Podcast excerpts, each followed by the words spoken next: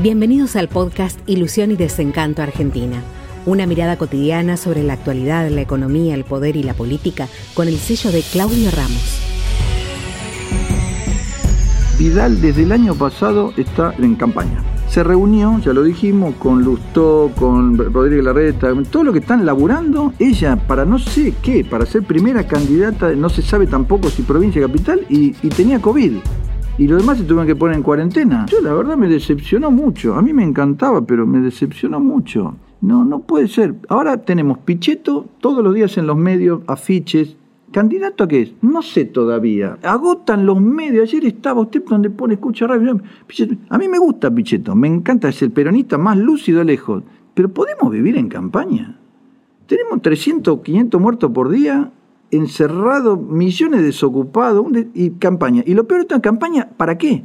Vidal todos los días en los medios habla, se reunió con Sanguinetti, qué sé.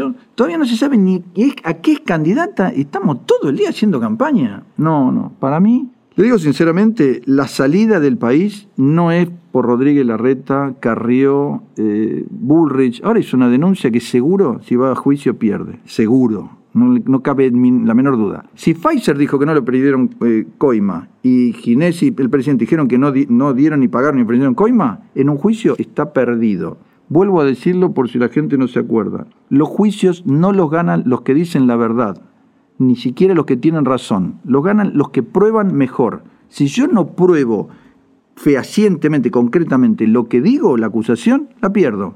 ¿Quién le va a probar que, le pidieron coima a Pfizer? Ah, entonces empezó a retroceder y dijo, bueno, no, le pedían un socio local.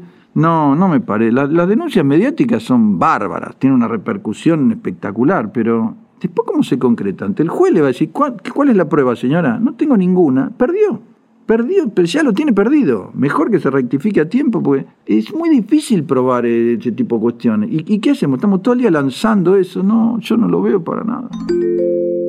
Para mí, lo digo nuevamente, el camino es eh, Ricardo López Murphy, Florencia Arieto, Graciela Ocaña, eh, Diana Mondino, la economista, que es excelente, Marina Dalpolleto, otra economista excelente, eh, gente normal, gente que, con criterio, con sentido común, que tenga clarísimo lo que hay que hacer, ya sabemos que hay que hacer, y no estos bombazos, un día para acá, no, dejo, no, sin clase, no, corto, no, me reúno, a ver, porque en Santiago del Estero las encuestas dan, no, no, no, no se puede vivir en campaña. No se, es un país que vive en campaña porque está ideologizado completamente y todo lo que se hace está leído de forma electoral. Pero no puede ser, no dejan trabajar a la gente, enloquecen a la gente.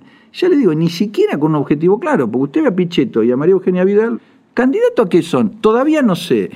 Entonces, ¿qué hace todo el día en los medios? Ya sabemos lo que cuestan esa campaña. Es una campaña costosa. ¿Para qué? No, no, no me parece. Ahora dice, no, eh, Macri no. Y no. Yo no sé, señora, tampoco lo suyo fue maravilloso como para denostar a los demás, pero no, no, no, no me parece que es por ahí. Para nada es por ahí.